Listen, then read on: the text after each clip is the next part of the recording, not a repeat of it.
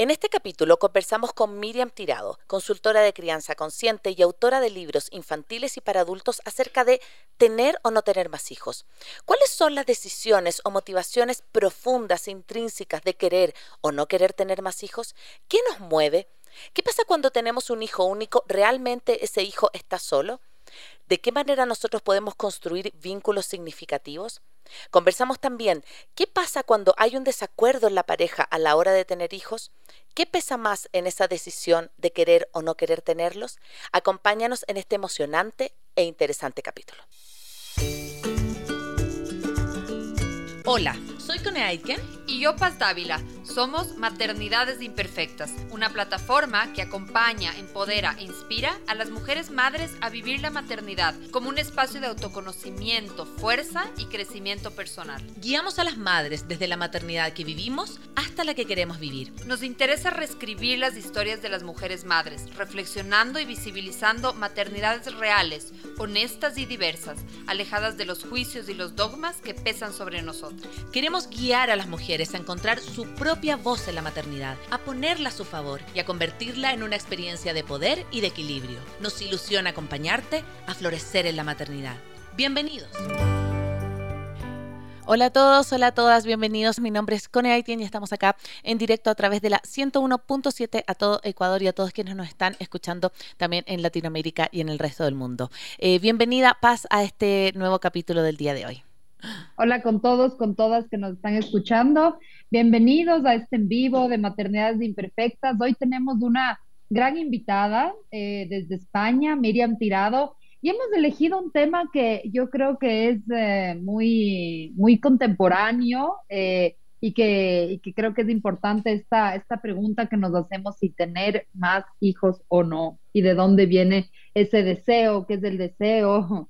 Así que bueno, estamos muy contentos de tenerte aquí, Miriam, eh, bienvenida y también decirles a las personas que nos están escuchando que si quieren participar con preguntas, con comentarios, nos pueden escribir al 0999 04 Hola Miriam, bienvenida. Hola, muchísimas gracias, un placer estar aquí con vosotras. Qué hermoso. Bueno, eso, te así que te presentaras tú, querida Miriam. Nos gusta siempre que nuestros invitados se presenten, cuenten un poco quiénes son, de dónde vienen y lo que quieran que nuestra audiencia también sepa de ellos. Yo me llamo Miriam Tirado, vivo en España, muy cerca de Barcelona, y me dedico a acompañar familias ah, en, en, las crianzas de sus hijos. Soy consultora de crianza consciente, soy escritora, escribo libros, tengo ya casi 20 libros para adultos, uno titulado Rabietas, otro titulado Límites. tengo cinco para adultos y el resto son todo cuentos infantiles, entre los cuales tengo un volcán, el hilo invisible, sensibles, etc. Y a través de los cuentos y pues de las consultorías con las familias, intento ayudar a padres y también a pequeños a comprenderse mejor y a que tengan mejores relaciones entre ellos. Qué hermoso, qué hermoso. Sí, justo, bueno, hoy día vamos a hablar un poco de esto que decía Paz, del deseo de tener o no tener más hijos, pero también te vamos a contar hacia el a preguntar hacia el final del programa acerca de estos libros, ¿no? Yo acá en el estudio traje uno, pero ya vamos a conversar al final de eso. Y, bueno, queríamos, como decía la Paz, este era un tema que nos tenía como un pendiente, ¿no? Como de eh, ¿Desde dónde nace el deseo, eh, eh, querida Miriam, desde tu experiencia con las familias? De, por ejemplo, familias que ya, ya tienen un hijo, em, ¿cuáles son como desde tu mirada o desde tu experiencia las principales motivaciones eh, que llevan a una pareja a pensar, bueno, agrandamos la familia, tenemos dos o después, no sé, tenemos tres? ¿Por dónde pasa? ¿Por dónde pasa esa decisión? Depende de, depende de cada caso. en cada casa, cada casa es un mundo y cada persona Sí, te, escucho. Sí, sí, sí, dale. Digo, cada casa es un mundo y cada persona también. Y entonces dependerá, ¿no? De, dependerá de, de cada, cada uno. Hay, hay personas que ya vienen con una idea, ¿no? Ya tienen la idea de muchísimo antes de tener pareja, incluso de que yo voy a tener tres hijos. Yo quiero tener dos. O a mí me gustaría tener niño y niña. O hay ya una una idea muchísimo antes y a veces esta idea es la que hace que, pues si tienes uno y tú te has imaginado toda la vida con dos, que al cabo de un tiempo tú ya empieces a perseguir esa idea que tenías. Y estas, estas creencias que son inconscientes y que a veces nos vienen de pues de la familia o de lo que hemos vivido. Si hemos tenido, por ejemplo, tres hermanos, a lo mejor queremos que también nuestros hijos sean tres o cuatro, da igual, los que nosotros hubiéramos sido. Luego tenemos a veces que desmontar estas creencias porque a veces la realidad es otra y, tenemos que como equilibrar, ¿no? Eh, tanto las expectativas como también el corazón, la llamada, que yo lo digo, ¿no? Yo, yo, hablo de la llamada, que es cuando hay ese instinto tan potente y tan bestia de quiero tener un hijo y también lo mental, ¿no? La, la razón también tiene que operar mm. aquí y decir, bueno, ¿es posible o no es posible? ¿Tengo energía suficiente para criar a más hijos o no la tengo? Mm. Sí, justamente creo que esta alineación que tú hablas es tan importante porque eh, muchas veces puede ser, o sea, esta idea puede no estar correlacionada con las ganas que tengo internamente, sinceramente, cuando estoy sola, digamos puede no estar correlacionada con mi situación económica, puede, puede, no, puede no hacer sentido, digamos, ¿no es cierto? Pero es como esta idea o este deber ser, ¿no es cierto? Creo que además de la idea, no sé si en España tal vez sea diferente, pero en en Ecuador y me atrevería a decir que en Latinoamérica aún aún hay como un estigma del hijo único, aún no está bien eh, el hijo único, ¿no es cierto? Aún es como, ¿cómo le vas a hacer eso a tu hijo, ¿no es cierto? No dándole hermanos. Entonces, ¿qué? ¿Cómo ves esta creencia que tiene que ver más con la presión social, ¿no es cierto? Con esta, con esta idea de, de este, este mito de que, el, hijo único es problemado, es mimado, va a tener problemas. Eh, ¿cómo, ¿Qué has visto? ¿Qué nos puedes decir de esto, Miriam? Aquí yo creo que pasa bastante lo mismo y hay esa idea de cómo le vas a dejar solo, como si estuviera solo, o sea, como si esta persona al, crecer no tuviera pues sus amigos, crear, pudiera crear su propia familia, etcétera, etcétera. O sea, no dejamos a nadie solo, lo que a lo mejor se queda sin la experiencia de tener un hermano y de experimentar que se vive y que se siente en esta relación. Pero solo no le vamos a dejar. O sea, esto es, se, se dice mucho eso y es, es, es mentira, o sea, es una creencia y es muy inconsciente en realidad, ¿no? También pensad que venimos de una época de, unos tiempos en siglos anteriores en los que morían muchos niños. Es decir, mi abuela era nueve hermanos, mi abuelo fueron diez, porque todas las familias sabían que unos cuantos iban a morir. Ah, por, por, bueno, en España mm, tuvimos una guerra civil, entonces ah, la posguerra fue muy dura, con mucha hambruna. Entonces, bueno, pues ah, había esa creencia, bueno, y, esa realidad también dura de que bueno, no sobrevivían todos, ¿no? Entonces era imposible tener solamente un hijo, la gente tenía muchísimos más. Se fue reduciendo a ese número de hijos, pero uno es poco aceptado, ¿no? Claro. muchas veces pasa eso, que ni la misma mamá se acepta tener solamente uno, aunque no le quede energía para otro o aunque pues no le apetezca mucho, pero es como si estuviera mal visto socialmente. Aquí sigue siendo así todavía. Sí, y me parece súper interesante traer eso porque em, yo siento que, bueno, en todas las decisiones, tanto de tener un hijo o de pasar de un hijo a dos, la presión social es súper fuerte. Es como que yo me acuerdo cuando yo estaba embarazada o, nació la Rafa, yo no tenía, no sé, ni la Rafa un mes y ya me preguntaban cuándo iba a venir la segunda o el segundo. Y yo me acuerdo que yo tenía súper claro que quería tener, yo, también pensaba cuatro, ¿no? Esa era mi, mi, mi, mi, creencia cuando yo era hija. Y claro, después cuando otra cosa es con guitarra, cuando ya eres mamá, yo fui mamá, no sé, la primera vez a los 35, entonces tampoco es que fui, fui tan joven, digamos, en términos de que no me quedaba mucho tiempo para tener cuatro, ni energía. Lo que tú dices, Miriam, es súper importante, energía. Y me pasaba esto como de, yo tenía, yo quería que mi, mi, mi guagua viviera la experiencia de tener un hermano y yo quería tener dos. Y me acuerdo cuando yo tuve dos, mi esposo dijo, ya, tengamos el tercero. Yo le dije, no, le dije, no puedo. O sea, esta cosa de la energía, del tiempo, de la edad, de como, de la, de la red, de, como yo, bueno, soy extranjera viviendo acá, entonces como de, la red extendida, todo esto como dije, no, no, no, yo con dos estoy perfecta. Dije, una mano para cada uno, eh, cada uno se hace cargo de una y, como que con eso estamos bien. Pero, ¿qué, has visto tú también esto como de, de, de cuánto cuánto interviene o cuánto pesa el que, el, que lo, que los demás digan respecto a tus procesos, ya sea que estás embarazado o cuando vas a tener uno o dos hijos, y en eso como la decisión finalmente de, llegar a tenerlo. Yo creo que aquí lo, social sí que es verdad, ¿no? Que hay una, una, sensación de que hay cosas más aceptadas que otras. Por ejemplo, aquí en España, yo no sé en vuestros países, pero en, en España uh, uno no es muy bien aceptado, pero tres tampoco. Entonces la gente que dice, ah, vamos a poner al tercero, la gente en vez de felicitarles les dan el pésame, ¿no? Un poco es como, pero estáis locos, tres es demasiado. Y ya no digo cuatro o cinco, ¿no? Como hay personas que tienen, bueno, ahí les llaman de locos y de todo, ¿no? Entonces es como que socialmente tiene que ser dos.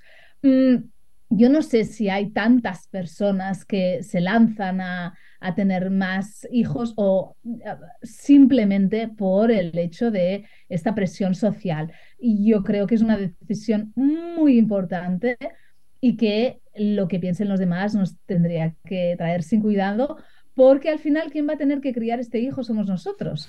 Y quien va a tener que pues, despertarse por la noche, cuidar a un niño enfermo, etcétera, somos nosotros. Y tenemos que tener el deseo, las ganas y la capacidad de atender sus mm. necesidades. Y aquí hay una cantidad de energía ah, volcada hacia el niño bestial.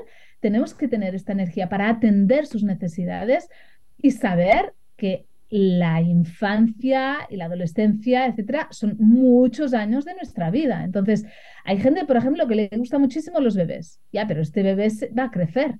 Este bebé va a tener cuatro años un día y va a tener diez y va a tener un día dieciséis.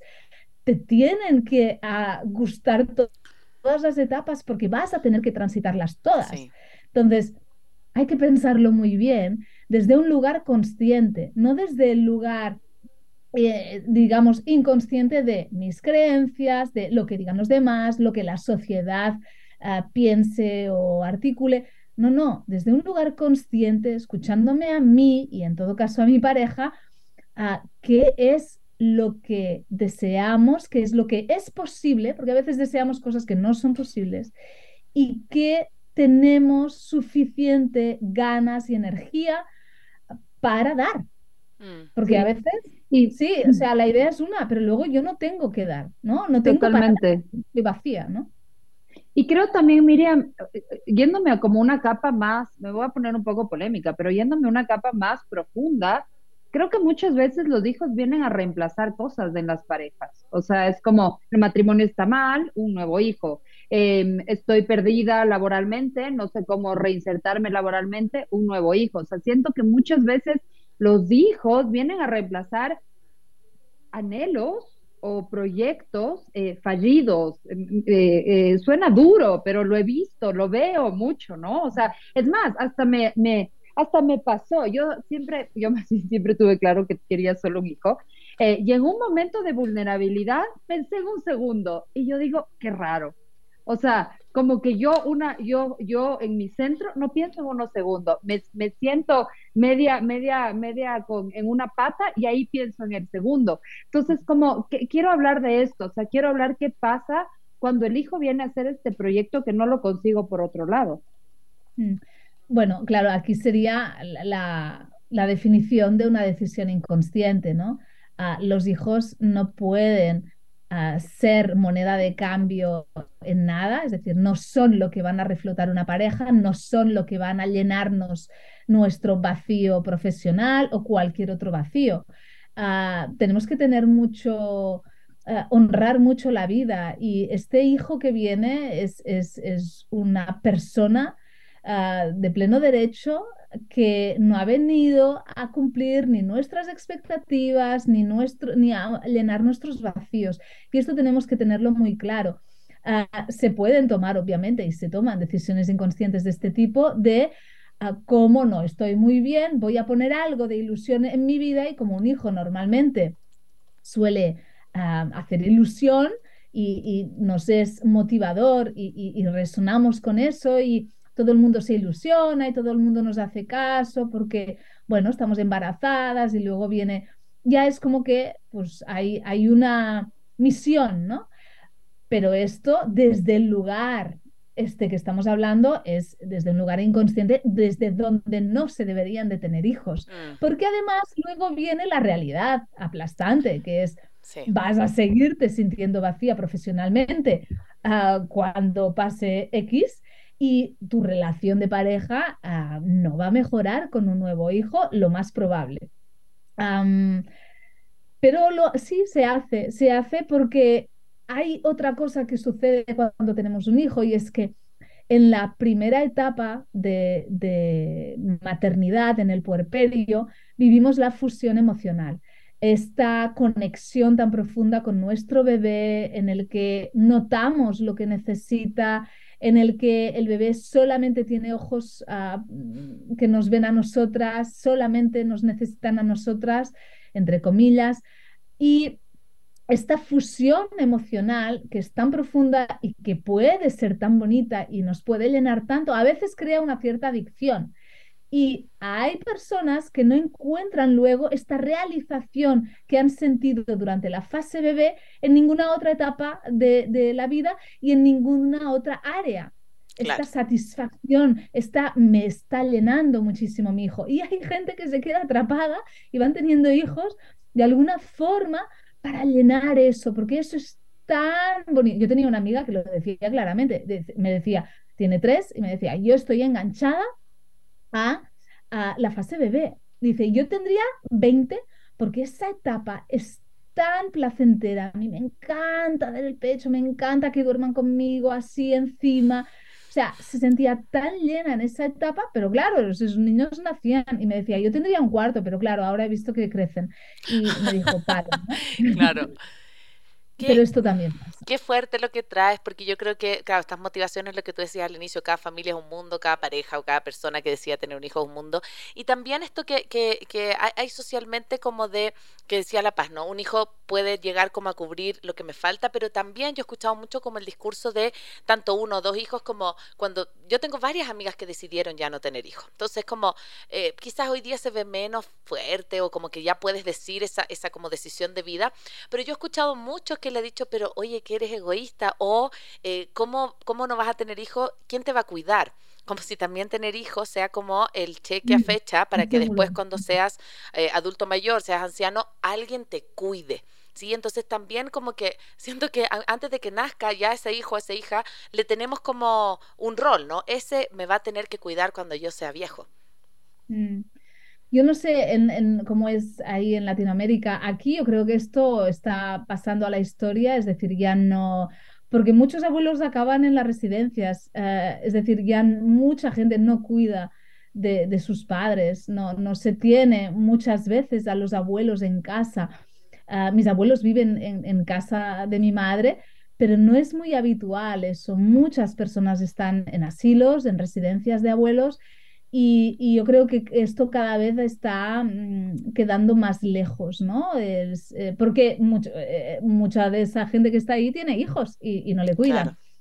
¿Vale? Entonces, bueno, yo creo que a medida que vaya pasando, aquí también hay mucho de cultural. Cada país, ¿no? Y tiene una, una cultura alrededor de la vejez también, ¿no? Y de, de cuidar a los abuelos en casa o no cuidarles o Aquí yo creo que cada vez más hay otros cuidadores que no solamente los hijos. Entonces, este, este mm, razonamiento, muchas, yo hace mucho que no escuchaba esta frase que has dicho tú, ¿no?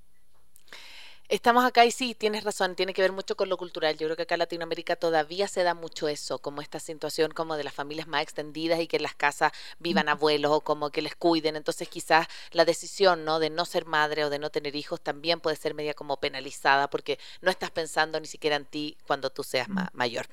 Estamos acá de vuelta en vivo en Maternidades Imperfectas. Bienvenidos a todos quienes se están conectando, ya están conectados a través de la 101.7. Recuerden, estamos hoy día con Miriam Tirado. Eh, consultora en crianza consciente y autora de libros para niños y para adultos también, hablando acerca de la decisión de tener o no tener más hijos. Vamos, Paz.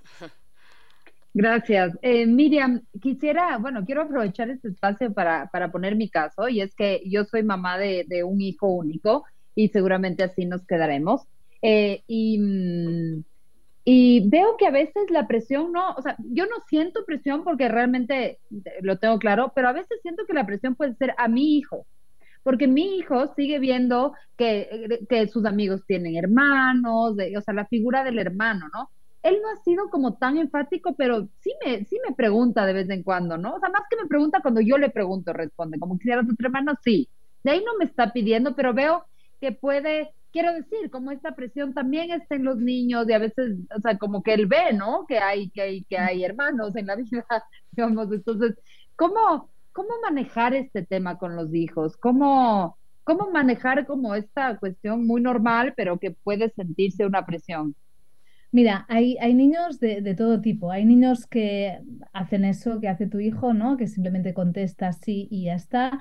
Hay sí. niños que insisten muchísimo y que no pueden entender porque sus padres no tienen más hijos, porque él quiere tener más, uh, quiere tener hermanos e insiste, insiste, insiste. Y hay niños que luego, a veces, cuando sus padres le dicen, mira, que vamos a tener otro hijo, uh, se indignan. Y yo me acuerdo de mi sobrino que le dijo a mi, a mi cuñada, pero ¿cómo que no me preguntasteis si yo quería un hermano? Porque yo os hubiera dicho que no. Y eh, se indignó muchísimo de que su madre le dijera, no, mira, esta decisión es una decisión de tu padre y mía y hemos decidido que sí y, y, ahora tú no sabes lo que supone o representa, pero estoy convencida que te va a gustar.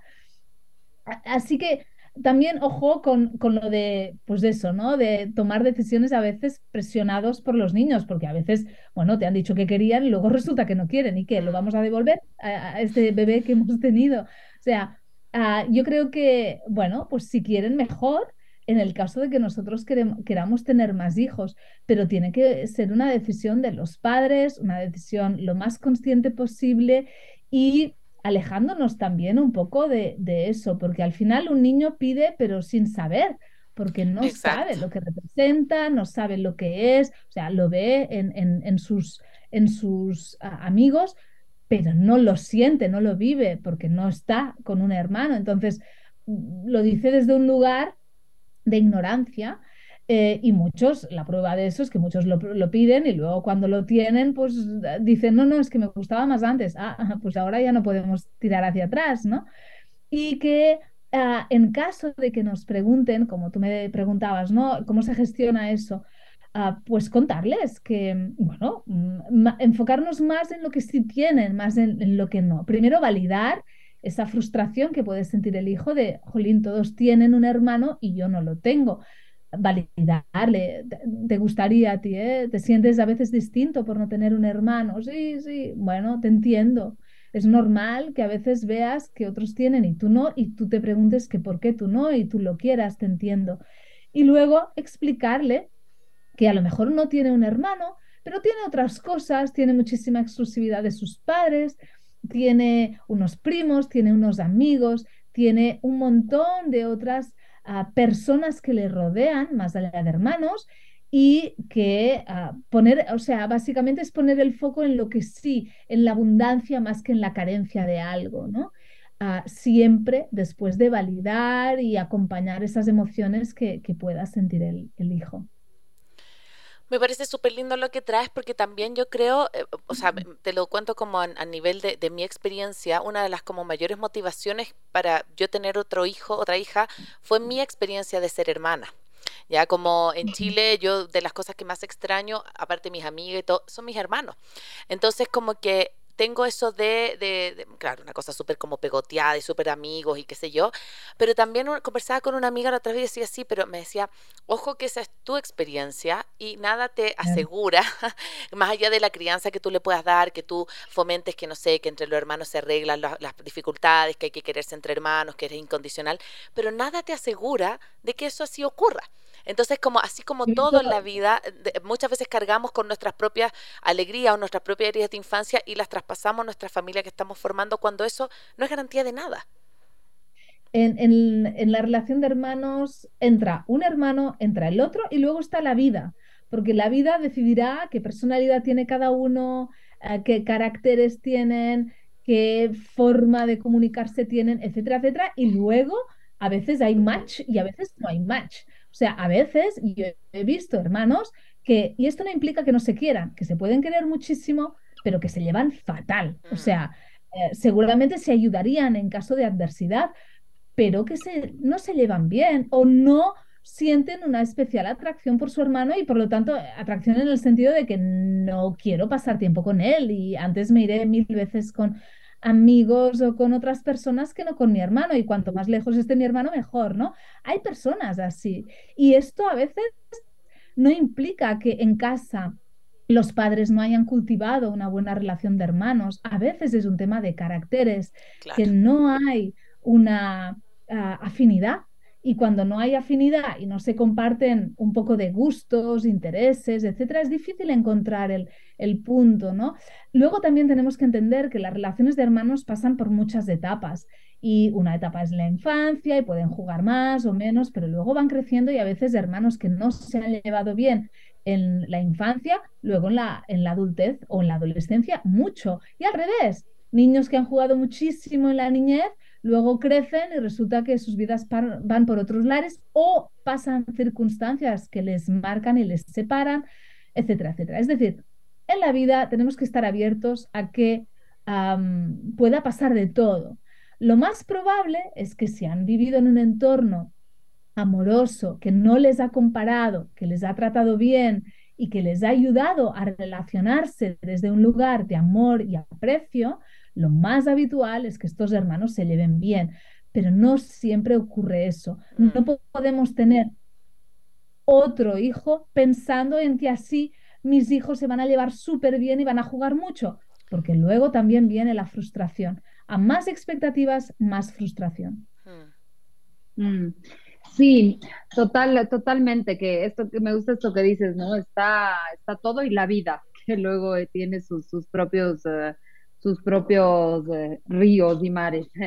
Eh, quisiera bueno, sabemos, justo me acuerdo hace algún tiempo que leí un artículo en El País que mencionaba como algunas investigaciones que desmontaban este, este mito del hijo único y al contrario, muchas veces el hijo único eh, por el mismo, por la, misma condición de hijo único tiene más recursos en términos de la atención de sus padres, de las oportunidades, de la educación, eh, pero también eh, quiero decir, como ambas, como todo en la vida, eh, las decisiones tienen como sus ventajas, sus pros y sus contras, ¿no? Como todo.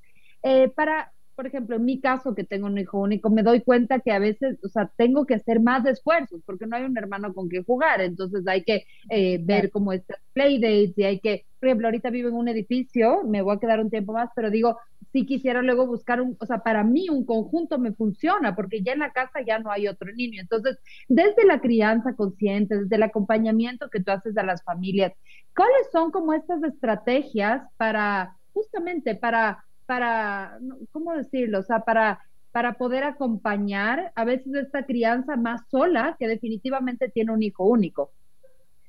Ah, yo lo que yo veo en, en, consulta es que muchas veces el peligro del hijo único no es tanto del niño, es decir, el niño no está haciendo nada malo, simplemente no tiene hermanos y ya, es que los padres normalmente como tienen solamente un hijo ponen todo el foco en ese niño, agobiándole muchas veces de presión, de expectativas y de demasiada atención. Un niño no necesita tanta atención. Mm. Ah, tiene que haber un equilibrio. Niño también necesita que sus padres tengan otros intereses o su parte de vida más allá de soy madre o soy padre. Ah, y a veces esto no ocurre y al, tener solamente uno, todo pivotea alrededor del niño. Este es el peligro, pero es un peligro del adulto, es decir, es algo que crea el adulto y cuando ponemos conciencia a eso, podemos darnos cuenta si estamos sobrecargando a este niño de, de pues eso, ¿no? De demasiada mirada. O sea, un niño también tiene que tener sus momentos en que nadie le esté mirando, ni, ni, ni preguntando, ni hablando y que pueda hacer su vida igual que hacen muchos segundos hijos. Es decir, muchas veces cuando tenemos a dos niños, y ya no digamos tres, el segundo es muchísimo más independiente. ¿Por qué? Porque como le hemos dejado más sin mirada, porque teníamos otro que mirar, se ha permitido más ir a su ritmo ah, y ah, se ha espabilado muchísimo más. También es verdad, porque ha tenido otro hermano a quien mirar y como de guía para ir hacia adelante y muchas veces aprenden cosas muchísimo más rápido que el primero porque han tenido un gran maestro, ¿no?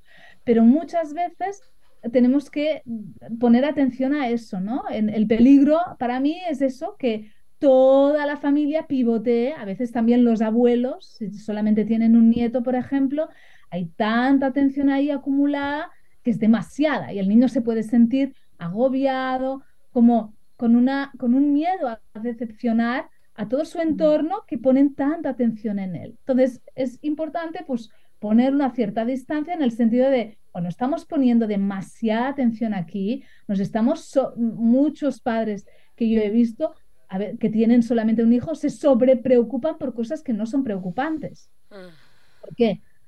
Porque es que solamente ven eso no, pueden comparar muchas veces y no se dan cuenta de que, bueno, que esto, que todo pasa. Cuando tienes un segundo o un tercer hijo, como ya has ido atravesando etapas y las has superado con el mayor, luego viene el segundo y ya sabes que esto pasa, ya no te preocupas tanto y ya no hay tanta ofuscación a veces. Obviamente también depende del carácter de los padres, ¿eh? Pero ah, esto es importante para mí, porque si no, normalmente hay niños, hijos únicos que yo he tenido, ¿eh? padres que vienen conmigo eh, y me dicen, es que yo fui hijo único y siempre he notado esa presión de mis padres, esa, esa necesidad mía de complacerles porque ponían tanta atención en mí que yo sentía que, bueno, pues eso, ¿no? que tenía que como que devolver porque estaban muy pendientes de mí y yo no quería ni frustrarles ni decepcionarles en nada y no me casi ni permitido actuar como un niño normal, ¿no? Muchas veces estoy hablando de casos más exagerados, ¿eh? pero esto ocurre también. Sí, me trae mucho también como esto de, de, de observar y mirar lo, lo, distintos que son los hijos, lo, lo, particulares que tiene esto que tú hablas de los caracteres y también como nosotros como, como papás, en el caso de que tengamos dos o tres hijos, también yo sé que, a ver, estoy hablando de un caso como, no sé si hipotético, pero sería lo ideal. Yo, por ejemplo, hasta el año pasado logré mantener una rutina de darle un ratito a la semana a mi hija mayor. Porque claro, ella lo que le pasó fue que con la llegada de la chica y que más encima nació en pandemia, súper así como arriba de todo y pegada y todo el rato, entonces sintió mucho esto de que tuvo una mamá casi tres años solo para ella y después vino esta otra hermana que tomó todo el escenario y yo me acuerdo que no sé, eran los martes de madre e hija en donde nos íbamos antes de su clase de ballet y estábamos juntos y nos tomábamos un helado, por ejemplo. Y eso yo sentía que era un espacio súper rico, porque también con la otra hermana no puedes hablar o, o está arriba tuyo, más demandante, qué sé yo. Entonces eso también, desde mi experiencia, sí ayudó. Este año no lo he podido hacer, eh, pero, pero me parece que, que, es como un hábito que al menos en mi crianza sí me, me, me, reportó buenos frutos porque tienes también códigos distintos con cada hermano, o sea, mm. con cada hijo. No, no, no es lo mismo lo que haces con uno, lo que haces con otro, y sí fomenta súper la relación con cada uno de ellos. Por eso es tan importante la exclusividad. La exclusividad es, la medicina para los celos y cuanta más exclusividad tengan cada uno de nuestros hijos, mejor va a ser su propia relación, porque van a sentirse llenos de mirada y van a sentir que no hay nada que temer y que no hay nada de lo que rivalizar, porque todos más o menos tenemos las necesidades cubiertas de mirada, de atención, de escucha. esto es, es, básico, es muy importante, pero no solamente exclusividad así, ¿no? Un día a la semana con algo muy especial. No hace falta hacer tantas cosas especiales y más integrar la rutina de exclusividad en el día a día el fin de semana, pues un rato eh, se van con un, si, tenemos pareja, obviamente, se van con nuestra pareja, la mayor a hacer no sé qué y la pequeña se queda con nosotras haciendo otra cosa. Al cabo de una hora nos encontramos todos, nos vamos a comer y luego ah, uno se va en bici con una y la pequeña que todavía no sabe andar en bici, pues hace otra cosa con la otra persona, ¿no? Ir combinando en, en la rutina de entre semana, pues bañar a uno solo, ¿no? Bañar al niño y, no ir a hacer que los niños vayan en pack. Cuando hacemos que el, grupo de hermanos vaya en pack, esto implica menos mirada y atención en mm. exclusiva. Y si nos tienen que contar algo, algo que les preocupa, algún miedo que tengan, algo que les ha pasado, nunca lo harán cuando estamos todos juntos, lo harán en la intimidad, claro. en la exclusividad de estar con papá o con mamá a solas. Ahí sí se crean se crea un espacio de comunicación y de diálogo, de diálogo muy rico que tenemos que aprovechar. Cuando esta exclusividad no existe, es más difícil que se sientan ah, en un espacio seguro para contarnos cosas. Interesante, importante, sí. Eh, Miriam, quisiera, em, veo que este es un tema que les pasa como a alguna de mis amigas y es cuando hay un desacuerdo en la pareja de que uno quiere eh, un hijo más y el otro no. Y es complejo porque a veces puede ser que los dos deseos sean eh, obviamente válidos y reales, pero en diferentes direcciones, en, muy diferentes direcciones. ¿Qué, ¿Qué, qué sugerencias? ¿Cómo lo ves? ¿Cómo tratar esto? Em, incluso, eh, lo veo, bueno, lo veo en mis amigas que están casadas, pero incluso también en amigas divorciadas, ¿no? Este tema de quiero estar con alguien más, pero no quiero tener más hijos, pero esta persona sí quiere. ¿Qué pasa cuando hay este desacuerdo en la pareja? Esto para mí es de las cosas más difíciles de gestionar entre una pareja cuando esto ocurre, porque inevitablemente cualquiera de la decisión que tomen va a frustrar el deseo de una de las partes, siempre. Cuando hay, hay veces que una de las personas, bueno, dice, bueno, no es lo que más deseo, pero no pasa nada, venga, vamos allá, ¿no? Pero hay veces que no, que las posiciones son muy claras y es uno quiere y el otro no quiere, pero para nada, y están en lugares súper opuestos, a pesar de quererse mucho, de, seguir queriendo tener un, proyecto en común como familia. Y esto es muy difícil, muy difícil porque hay mucho dolor aquí que aparece en, la, en las dos personas, porque claro, si, si tú haces lo que yo quiero, yo sé que tú no estás tomando la decisión que tú quieres, pero si tomas tú la que tú, o sea, si acabamos tomando la que tú quieres, yo me quedo sin lo que yo deseo. Es decir, es muy difícil de complacer las dos partes, es imposible y tiene que haber mucha comunicación para que eso no acabe pasando factura a nivel de pareja. Hay parejas que no lo pueden soportar eso y al final es uno de los grandes motivos de, cuando llega una separación, porque les distancia muchísimo. Hay como, mm. si no se transita bien este desacuerdo, a veces queda el rencor el rencor de que he tenido que sucumbir a tu decisión y tu decisión me ha llevado a mí a un lugar de insatisfacción. Y a veces ese rencor no se puede superar. Hay personas que no lo pueden superar. Hay personas que sí, que pasan página e incluso al cabo de un tiempo pueden conectar con todas las ventajas de esa decisión que finalmente han acabado tomando. Pero hay personas que no son capaces y eso a veces pasa una factura muy grande a la pareja. Sí, completamente. Em, y esto, ¿no? Como, como lo, que tú dices, la importancia de hacerlo con total conciencia, así sea el, el, digamos, renunciar o una parte o la otra, pero como que, que eh, me parece que el consentimiento aquí es clave, ¿no? Como estar de eh, claro de, lo que quiere el otro, ¿no? porque eh, además, si, si acaban sucumbiendo, es decir, acaban decidiendo que sí y una de las partes no quería para nada, si viene algún problema, cuando lleguen momentos de dificultad, puede que sea algo que les separe a la pareja también, porque queda ahí ese, ah, si no lo hubiéramos tenido. Es tu obligación, claro, me obligaste, ¿no? De alguna manera también debes salpicar al hijo, de alguna manera, ¿no? A veces salpica en el sentido de que la persona que no quería a veces le cuesta incluso vincularse. Mm. Porque es como, es que yo este ya no lo quería, ¿no? A veces no, a veces le ven y hay amor a primera vista y ya está, y todo, todos esos temores quedan atrás, pero a veces no, y a veces queda. Y hay personas ¿eh? de, adultos que te dicen, es que yo vine de rebote, eh, mi padre o mi madre no ah, querían que yo estuviera aquí y, le costó muchísimo vincularse conmigo. De hecho, siempre he sentido una cierta desconexión de mi mamá o de mi papá por ese motivo. Estamos acá de vuelta en Maternidades Imperfectas, ya en la última parte de nuestra entrevista con Miriam Tirado hablando acerca de la decisión o no de tener más hijos. Y justo en, la pausa musical de esta canción de, Rosalía estuvimos hablando con Miriam de cuando, claro, tomas una decisión a lo mejor de tener un hijo, un miembro de la pareja no quería o no estaba tan convencido o negoció algo por un hijo o por una hija. ¿Qué ocurre ahí lo que tú comentabas como en, en este vínculo, ¿no? Como este hijo no pidió llegar llegar.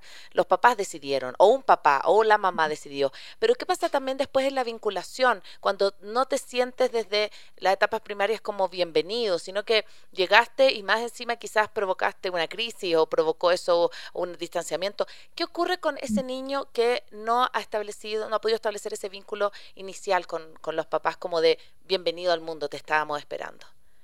yo creo que todos los niños ah, y niñas que llegan al mundo merecen haber sentido ese sí incondicional a la vida, de sí, te, te, recibo con los brazos abiertos. Mm. Y cuando esto no ocurre, cuando hay pues ah, un montón de, de, reparo en esa bienvenida, porque, bueno, pues o no tenía muchas ganas, o no era el momento, o estamos fatal con la pareja, o lo que sea, uh, eso provoca unas heridas cuando el vínculo no está bien instalado y, sienten que mamá y papá están ahí y están ah, atendiendo sus necesidades desde un lugar de, comprensión, de, disponibilidad y de apertura, crea unas heridas muy difíciles luego de sanar, que, que las arrastramos muchas veces hasta la edad adulta. Es mm. importante que tomemos conciencia de ello porque, como has dicho tú, no pidieron venir.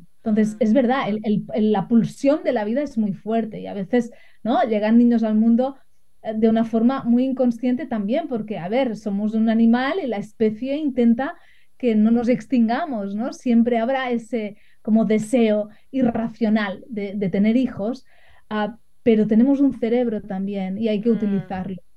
Uy, qué, qué poderoso tema ah, hemos, hemos, podido conversar contigo hoy día, Miriam. La verdad es que eh, es un tema que claro, como decía La Paz, tiene muchas aristas, no es, no es como llegar y decir ya tengamos hijos, sino que también hoy día tenemos las herramientas para poder hacerlo una decisión, ¿sí? hacerlo consciente, hacer, decir, bueno, tengo lo que tú decías, la energía, el tiempo, los, los recursos, las redes, como, porque yo creo que si no pasa a ser solo un ideal, algo, una expectativa, algo muy romántico, algo muy, mm, me encanta estar embarazada, no sé, pero, pero no sabemos después todo lo que eso implica porque un hijo es para toda la vida. Entonces, eh, te queremos agradecer mucho esta, esta conversación y, mm, y, antes de ir a las ideas fuerza, que siempre terminamos con, con eso en nuestros capítulos, yo quiero contarles a las personas que nos están escuchando que Miriam no solo es consultora en crianza consciente, sino también autora de libros infantiles y también para adultos. Yo acá tengo uno que es mi favorito, que se llama El hilo invisible, que tiene que ver con los vínculos, cómo nos unimos a través de ese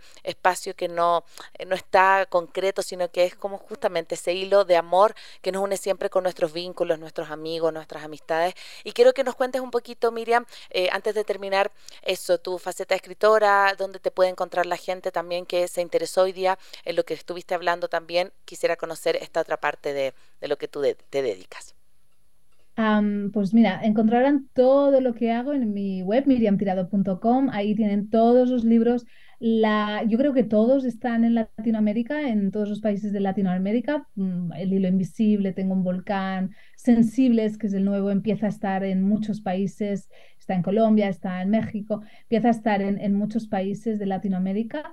Y, ahí encontrarán todo lo que hago, el podcast, eh, los libros para adultos, los cuentos infantiles y mucho contenido de maternidad y paternidad consciente. Qué hermoso, qué hermoso. Así que ya saben todos, miriamtirado.com de verdad léanla porque sus, sus libros son no solo muy eh, profundos, sino que también llegan de una manera muy, muy, muy eh, cercana a los niños. Mi hija adora tu libro, así que eh, para los que nos están escuchando que puedan también acceder. Así que vamos, Paz, con, con, la, con la última parte. Gracias, muchas gracias. Bueno, cerramos con nuestras tres ideas fuerza. Comencemos contigo, Cone. ¿Qué idea quieres destacar, cerrar eh, esta linda conversación que, hemos tenido? Yo me quedo con esto último que dije, que traer un hijo al mundo no es eh, como solamente un deseo, o sea, sí puede atravesarse por el deseo, pero es súper importante como tener en cuenta em, todas las aristas que trae, ¿no? Como esto de, eh, no sé, mi edad, la energía, eh, tengo la red, quiero hacerlo, eh, voy a estar emocionalmente preparado. Yo sé que nunca es el mejor momento, pero sí, si yo puedo tener quizás las condiciones como básicas o necesarias que yo puedo como eh, entregarle a ese niño, yo creo que eso es súper importante de preguntarnos, ¿qué, ¿qué está llevando detrás esta decisión de tener hijos? ¿Es porque quiero cubrir un vacío? ¿Es porque de verdad lo quiero tener? ¿Es porque va a arreglar mi matrimonio? ¿Es porque me siento sola? ¿Cuál es, cuál es el real deseo? Que me lleva a querer tener un hijo. Así que me quedo con, con eso. Eh, ¿Con qué te quedas, Miriam? Yo, pues no lo sé, me quedaría a lo mejor con que es importante analizar creencias y expectativas. Muchas veces la, el deseo está muy teñido de creencias y expectativas y cuando las eliminamos nos damos cuenta que eso era un deseo como del ego pero que en realidad dentro de nuestro interior lo que queremos es otra cosa. Así que ah. analizar de dónde venimos, de qué tipo de familia, con cuántos hermanos éramos, porque seguramente ahí hemos creado una expectativa de lo que queremos o de lo que no, y también, pues eso, ¿no? Patrones, ideas y expectativas, etcétera, creencias, a hacer como un detox y eliminarlas para quedarnos con la esencia de lo que sí queremos y sentimos. Gracias, Miriam. Gracias, Miriam. Muchas gracias. Em, yo, yo quisiera mm, como cerrar con, con, dos frases chiquitas que dijo Miriam que me parecen tan importantes de esto de realmente que la decisión de, de tener un hijo sea como este, o de no tenerla, sea como este honrar a la vida. Me gustó mucho esto que dijiste, o sea, realmente honrar esta esta vida que decido que venga o, o, no, ¿no es cierto? O sea, honrar mi vida, mi decisión, ¿no? Entonces, y también esto que dijiste del sí incondicional, creo que esto, y esto es indiferentemente de que sea planificado. Yo no planifiqué mi embarazo, por ejemplo, pero cuando supe que estaba embarazada, tenía clarísimo, o sea, es como había un sí desde lo más profundo de mi ser. Y lo sentí tanto que por eso decidí no tener un segundo hijo, porque nunca más lo volví a sentir. O sea, es como realmente tiene que ser algo que venga de muy, muy internamente.